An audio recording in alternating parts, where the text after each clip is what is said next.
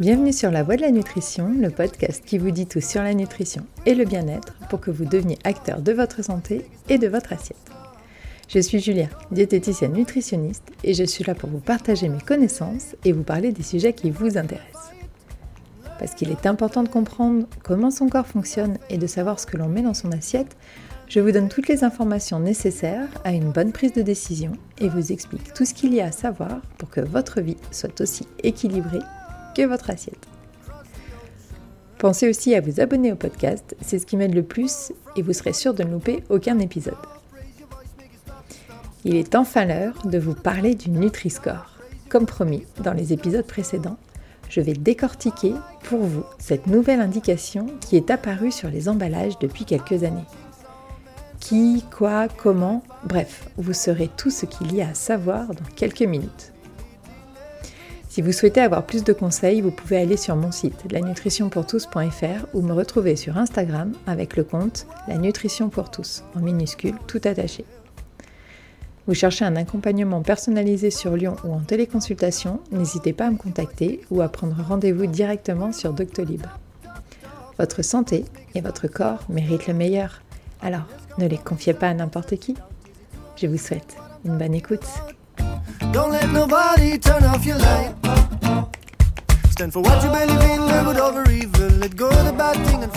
Si vous fréquentez un tant soit un peu les supermarchés, vous n'avez pas pu passer à côté de cette nouvelle information, ce nouveau logo apparu sur les paquets et qui donne une couleur et une note de A à E aux produits que vous tenez entre les mains.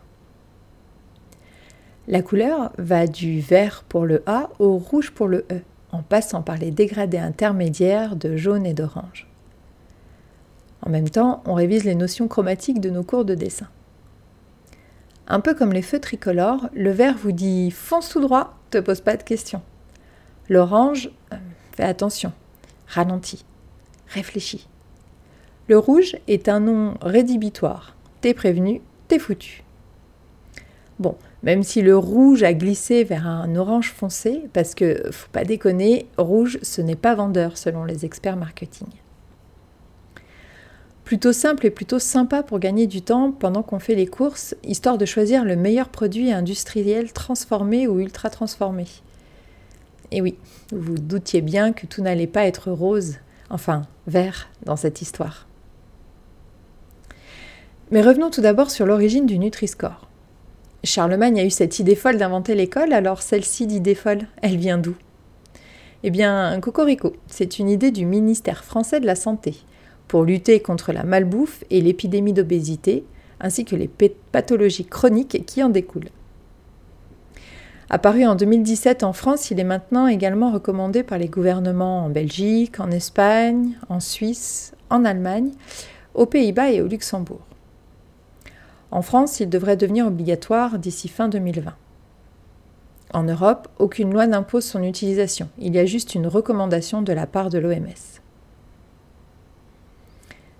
Les industriels peuvent d'ailleurs s'y soustraire contre une pénalité financière de 5% sur les montants dépensés en termes de publicité et de communication.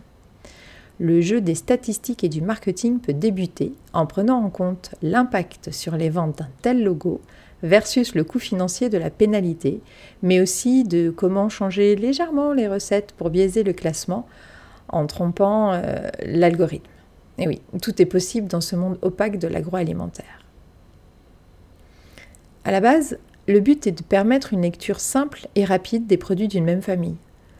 Pour compléter les informations obligatoires que sont la liste des ingrédients et le tableau nutritionnel, qui vous donne déjà la répartition et les quantités de protéines, de lipides, de glucides, de sucre, de calories, etc.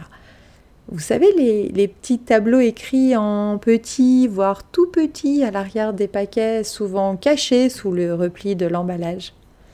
Hasard Et avouons-le, pas toujours très parlant quand on n'est pas dans le métier. Et quand on est dans le métier, pas assez complet. Donc le Nutri-Score arrive avec sa cape, ses lettres, ses couleurs et prend la place bien en avant sur les parquets, sur les paquets pour vous sauver des vilains produits pas bons pour la santé. La note attribuée est fonction de deux listes. Une liste d'ingrédients à favoriser et une liste d'ingrédients à limiter. Bon, un principe de base plutôt cohérent.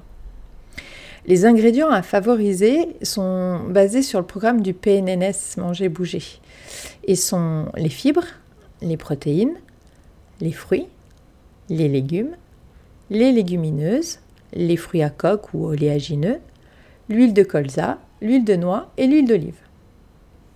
Et les ingrédients à limiter sont l'énergie, donc je suppose la valeur calorique globale, le sucre, le sel et les acides gras saturés. Voilà, et c'est tout. Pour être simple, c'est simple.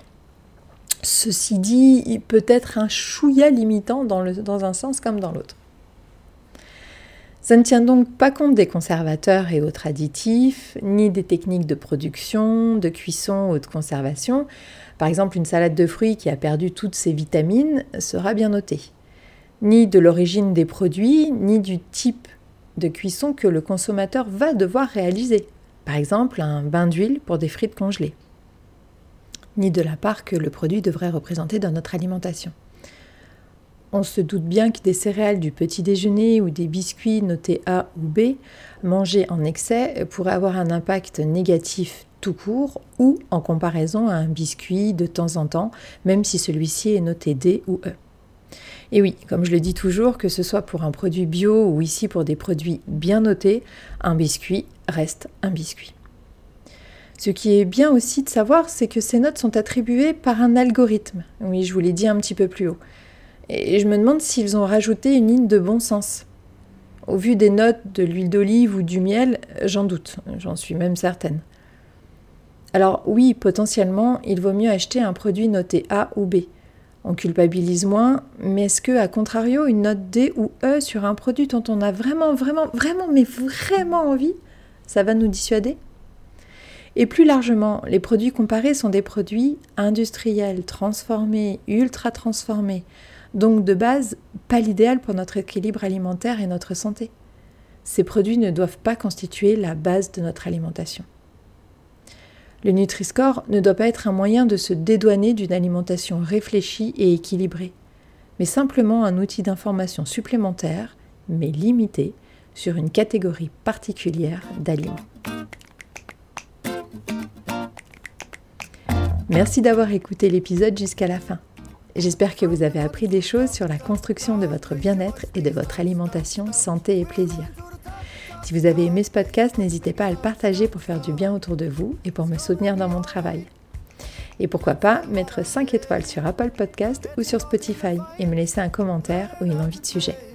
On se retrouve vite sur Instagram pour continuer la discussion. Je vous dis à jeudi prochain.